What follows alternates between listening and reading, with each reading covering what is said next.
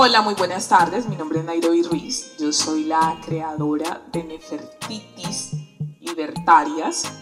Mm, como ya les he estado contando en el transcurso de estos episodios y programas, Nefertiti es la esposa de un rey eh, en Egipto para 1400. Ella era una, una mujer que manejaba los libros contables y a su vez incidía en las decisiones políticas de ese reinado.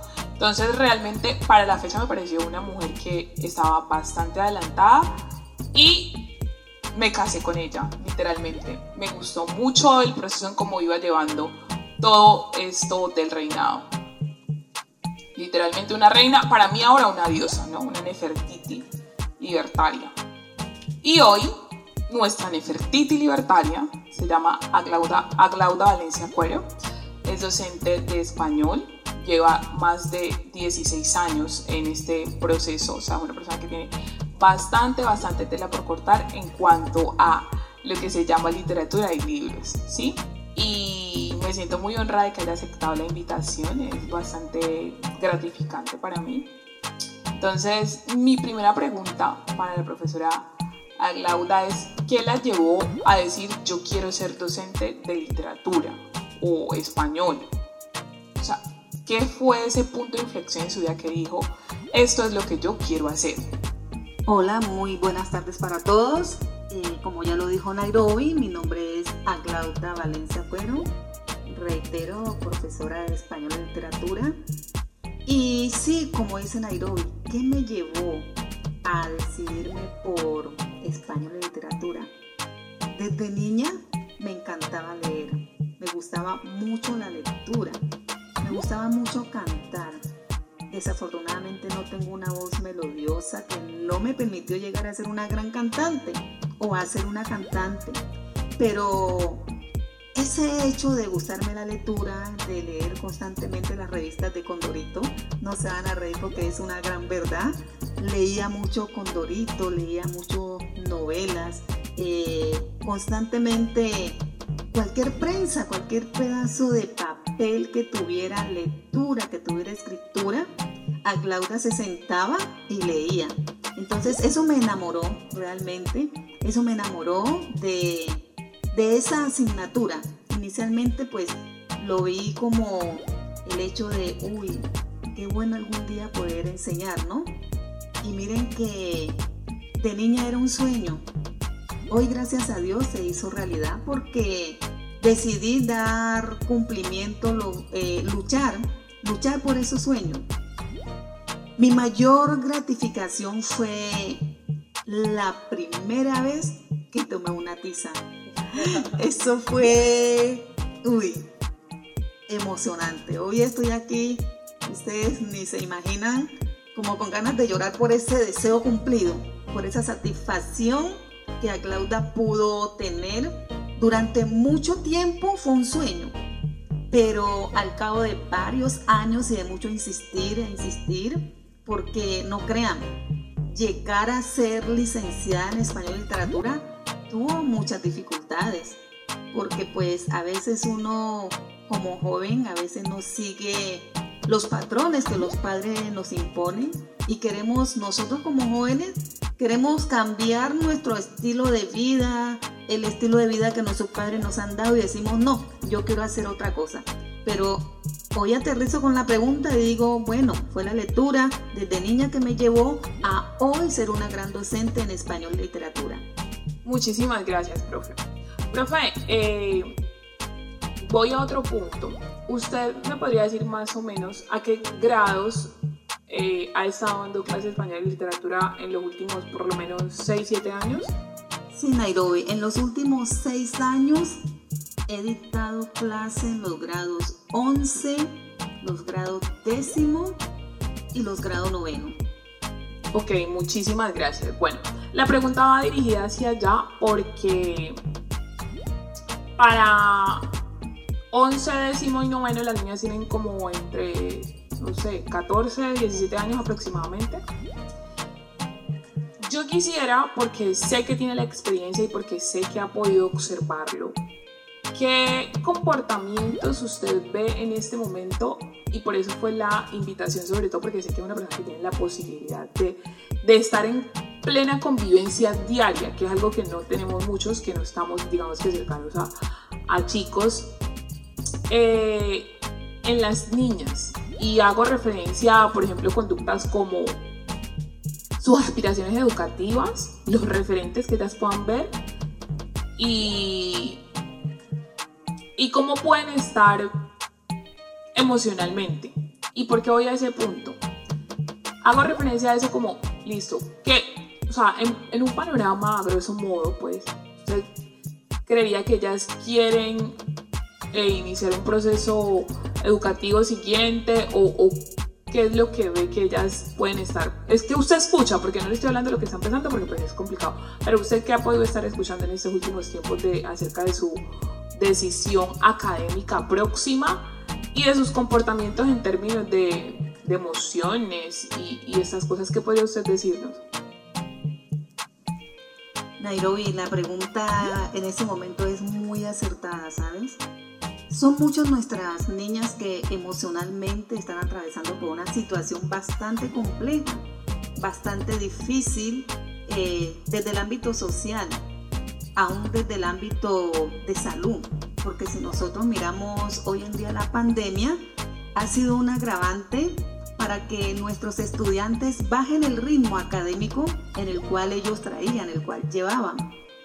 Pero aún así, después de ese 2020, a mediados de este 2021, cuando llegamos a las aulas, nosotros miramos que, que nuestros estudiantes, tanto hombres como mujeres, realmente entraron en un momento de confort. ¿Y por qué confort? Porque como las clases eran virtuales, entonces cambiaron esa fortaleza que ellos traían cuando nos paramos o se paraban, perdón, al frente de, de sus demás compañeros a realizar lo que es una exposición, a dar la explicación de un tema, pero miramos que la virtualidad nos desvirtuó ese proceso que nuestros niños y niñas traían. ¿Cómo los veo hoy en deseo de ellos querer salir adelante? Sí, son muchos los jóvenes, las niñas que quieren mejorar su nivel académico, quieren mejorar esa parte, alcanzar ese logro profesional que ellas desean.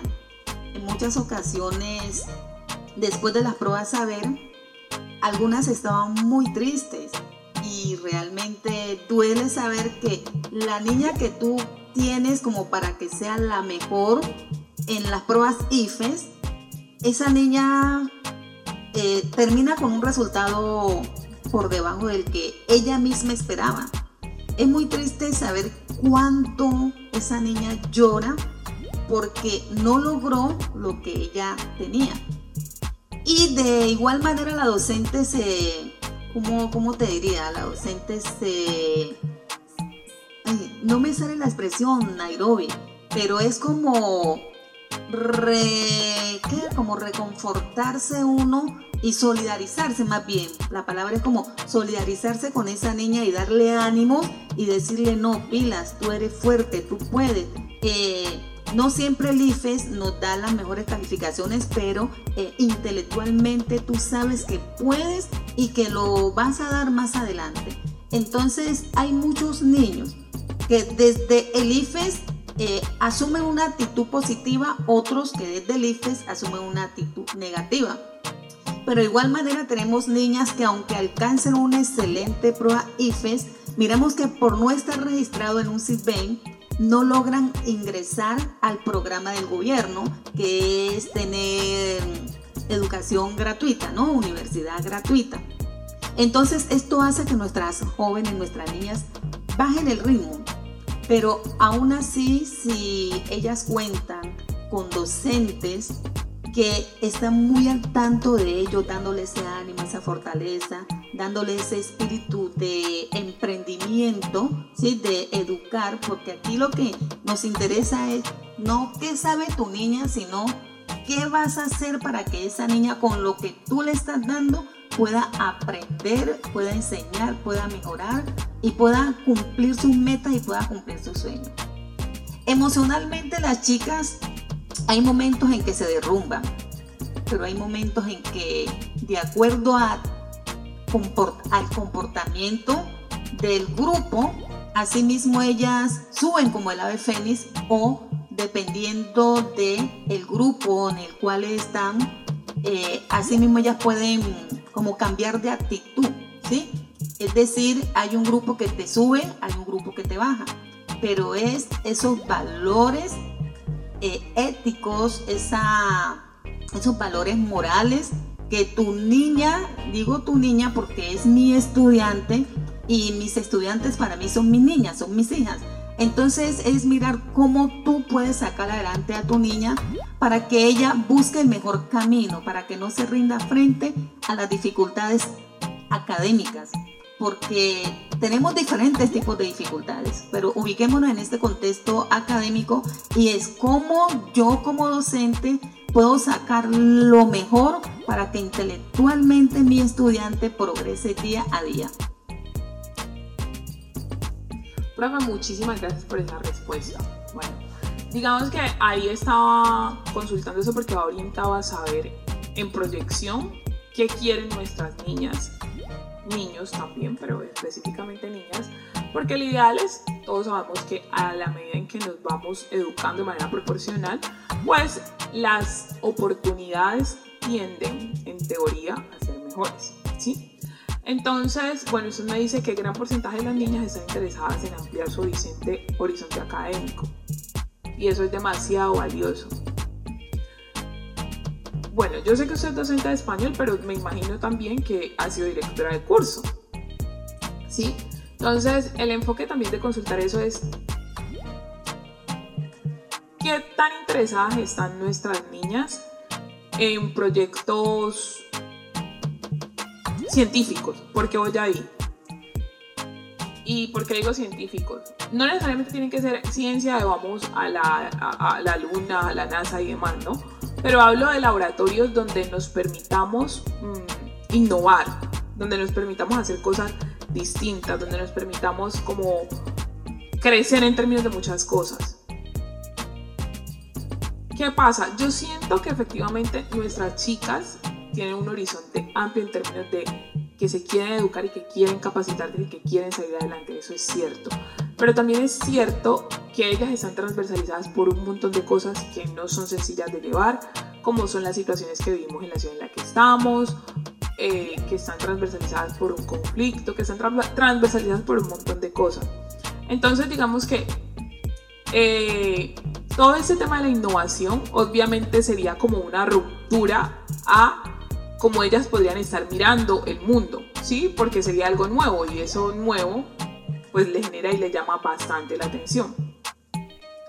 Entonces, el ideal, particularmente eh, con el que nacen Nefertitis, es hacer un llamado a las niñas de un trabajo hacia la capacitación, hacia la educación, pero también hacia algo bastante interesante y diferente. Vamos a ver Dios mediante cómo nos termina de ir con este, con este proyecto hecho con muchísimo amor y desde el corazón.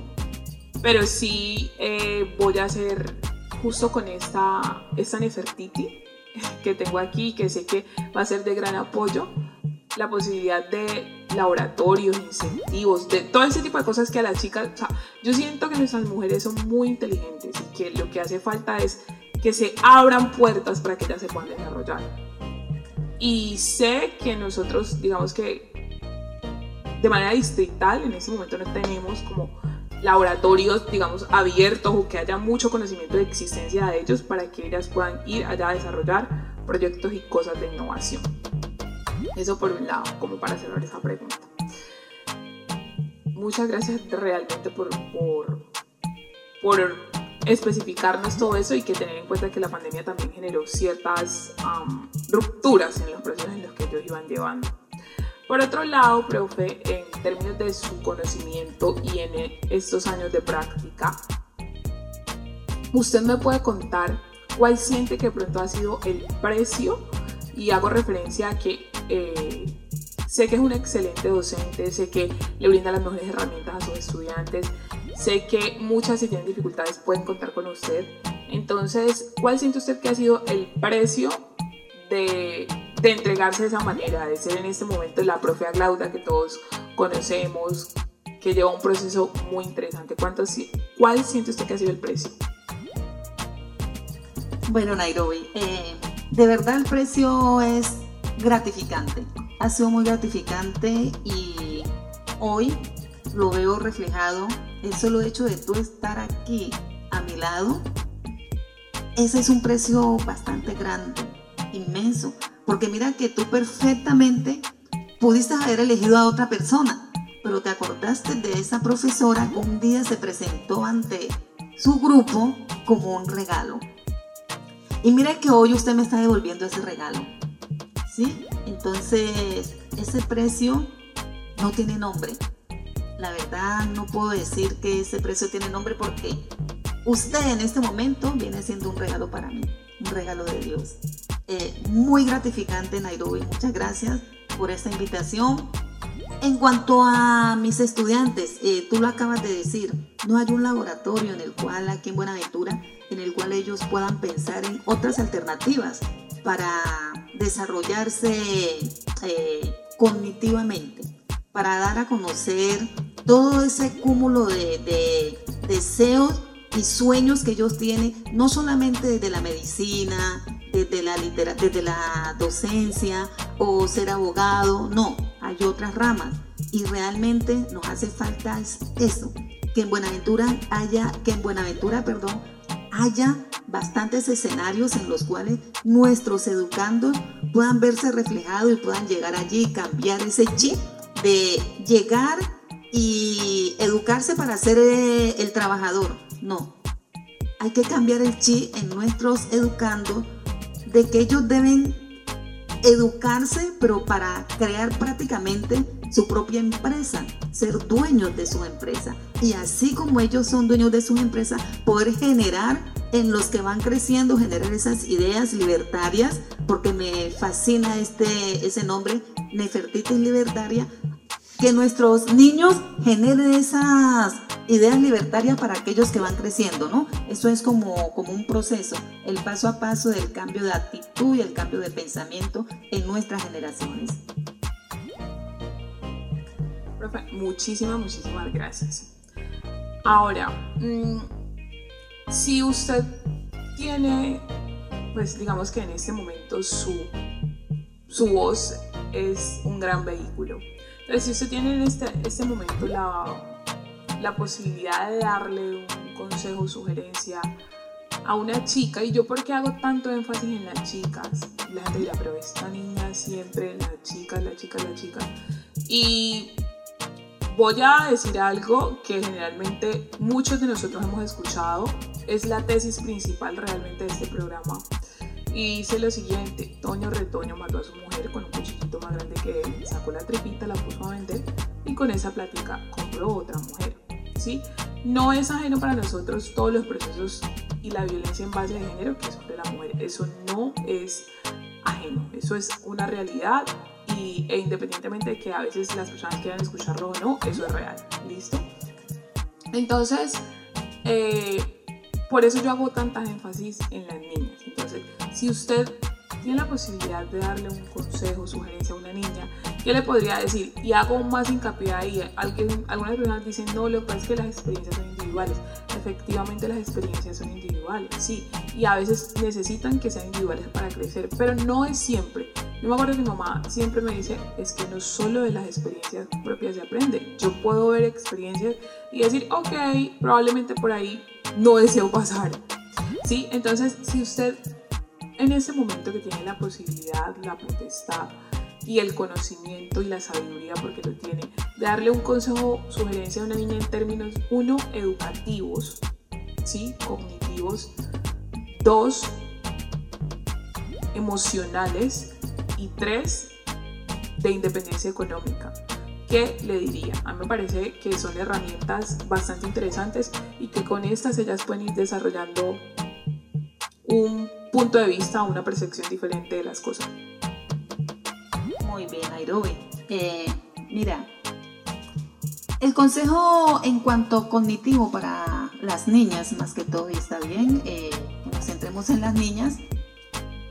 En la parte educativa yo le diría a las niñas, hay que leer, leer. A partir de la lectura, nosotros vamos creando una mente totalmente diferente y vamos aprendiendo, adquiriendo unos conocimientos. Es decir, nos volvemos autodidácticos en el proceso de, de la enseñanza-aprendizaje. Sí, a partir de la lectura yo aprendo, aprendo y aprendo y cambio ese chip de en vez de dedicarme a estar mirando televisión, a estar viendo videos en YouTube o estar metido simplemente mirando las redes, desde los 6, 7 años nuestras niñas pueden empezar su proceso de lectura y se darán cuenta que van aprendiendo por sí sola, van adquiriendo una cantidad, un acervo cultural impresionante. Y lo digo por experiencia, ¿no? Porque tengo un nieto de, en ese momento tiene nueve años. Y miren que es un niño que a este momento ha leído cualquier cantidad de libros. En el año, en el año 2020, el niño se leyó 14 obras. No lo podrán creer, pero sí, Alan Santiago Carvajal Valencia. Y yo inicié este proceso con el niño y recuerdo que mi hija me decía, ay mamá, pero es que me va a atrofiar el niño, ay mamá, pero es que el niño, el niño, el niño se va a cansar muy rápido y no. Como docente yo sabía lo que estaba haciendo y por mis conocimientos sabía el paso a paso que debía dar. Y les comento algo, mira, yo inicié este proceso con el niño y lo ponía a que él leyera 15 minutos en el día. Y tenía 7 añitos, grado segundito, ¿no? 7 minutos. Y prácticamente el niño empezó a leer desde allí, desde el grado segundito. Leyó, leía, leía, leía y yo no le exigía de comprensión, para nada. Simplemente necesitaba la fluidez en la lectura. Y hoy ya mi nieto tiene 9 años y es un niño que lee y comprende y ustedes no se podrán imaginar cuánto. A estas alturas del partido hay una obra que normalmente yo se las ponía a mis estudiantes en grado 11. Nairo, ¿usted se acuerda la obra Entre Héroes y Dioses? Imagínese. Y ya este niño se leyó obras como La Divina Comedia, Entre Héroes y Dioses. No. ¿Ustedes recuerdan la obra Padre Rico, Padre Pobre? Esta es una obra que mi nieto ya se la leyó. Y me preguntarán, ¿y él la entendió en su momento? es que en el momento yo no buscaba que el niño me entendiera, yo buscaba la fluidez verbal del niño. Al día de hoy ya el niño tiene nueve años y ya él se leyó una obra que se llama La recomiendo a todos los jóvenes. Hijos brillantes, alumnos fascinantes. Creo que yo se la recomendé a ustedes en algún momento, Nairobi del doctor Augusto Curi. Hijos brillantes, alumnos fascinantes. Desde la, desde la parte cognitiva invito a todas las niñas a leer esta obra y se darán cuenta qué significativo es para cada uno de nosotros como mujeres cambiar la actitud con P y actitud con C. Tanto el trabajo para como en el comportamiento eh, nos cambia. Si no nos cambia hoy, nos cambia mañana, pero cambiamos nuestro chip.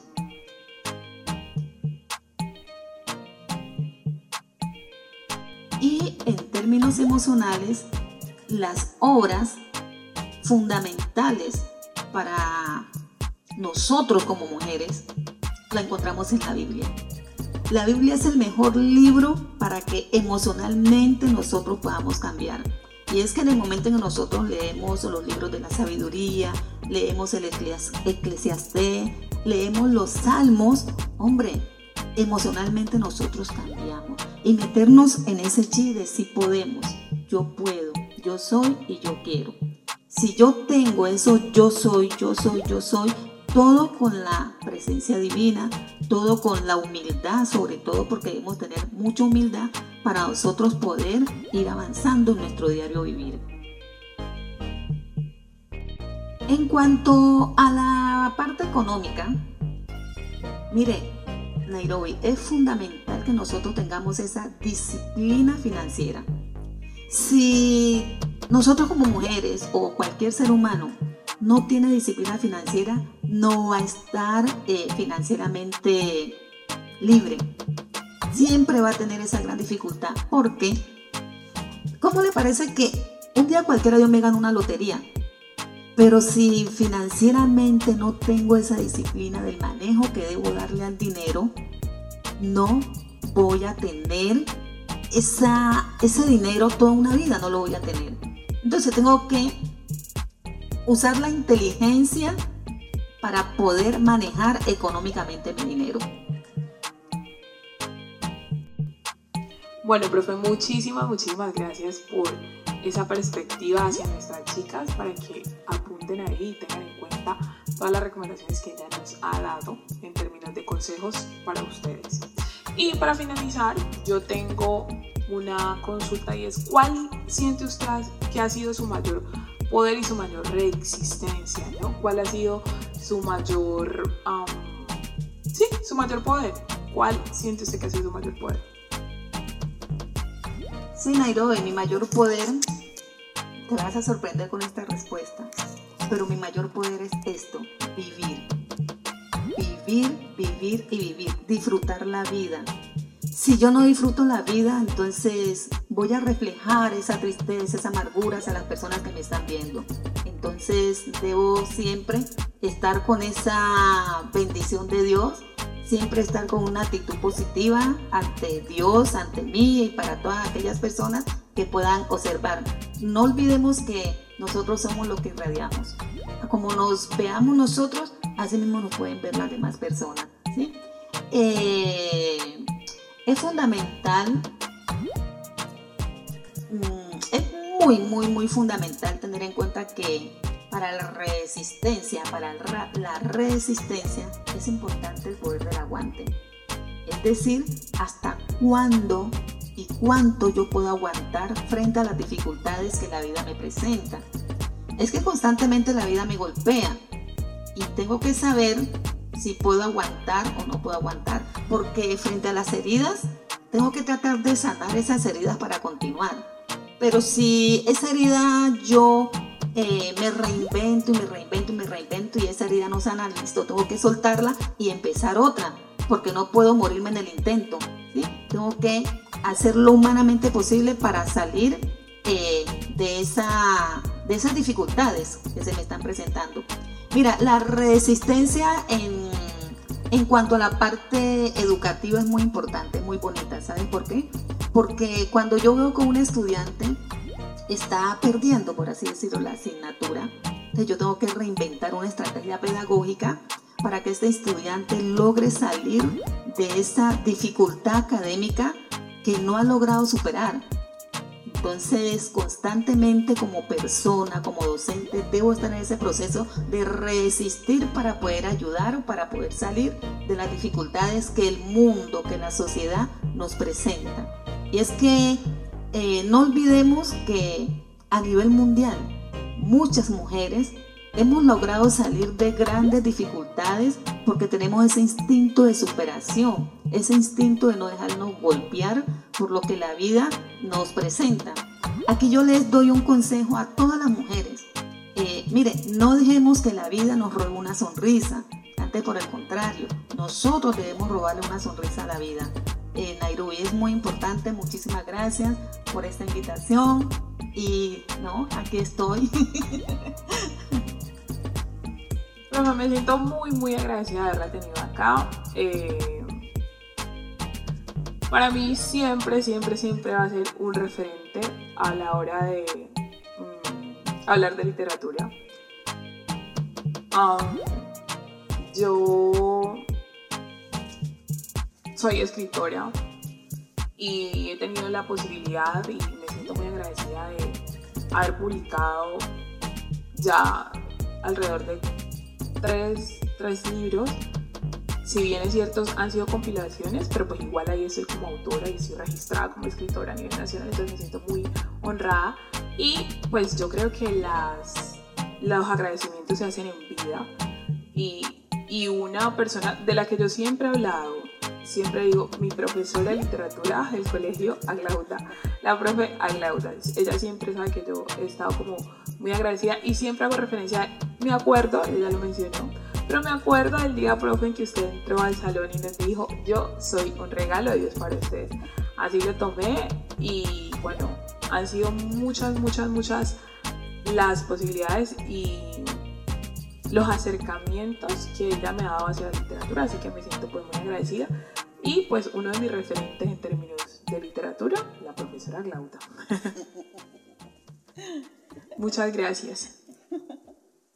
De igual modo, este proyecto está cofinanciado por la Secretaría de Cultura del Departamento del Valle del Cauca, Corpo Valle y el Fondo Mixto de Promoción para la Cultura y las Artes del Valle del Cauca.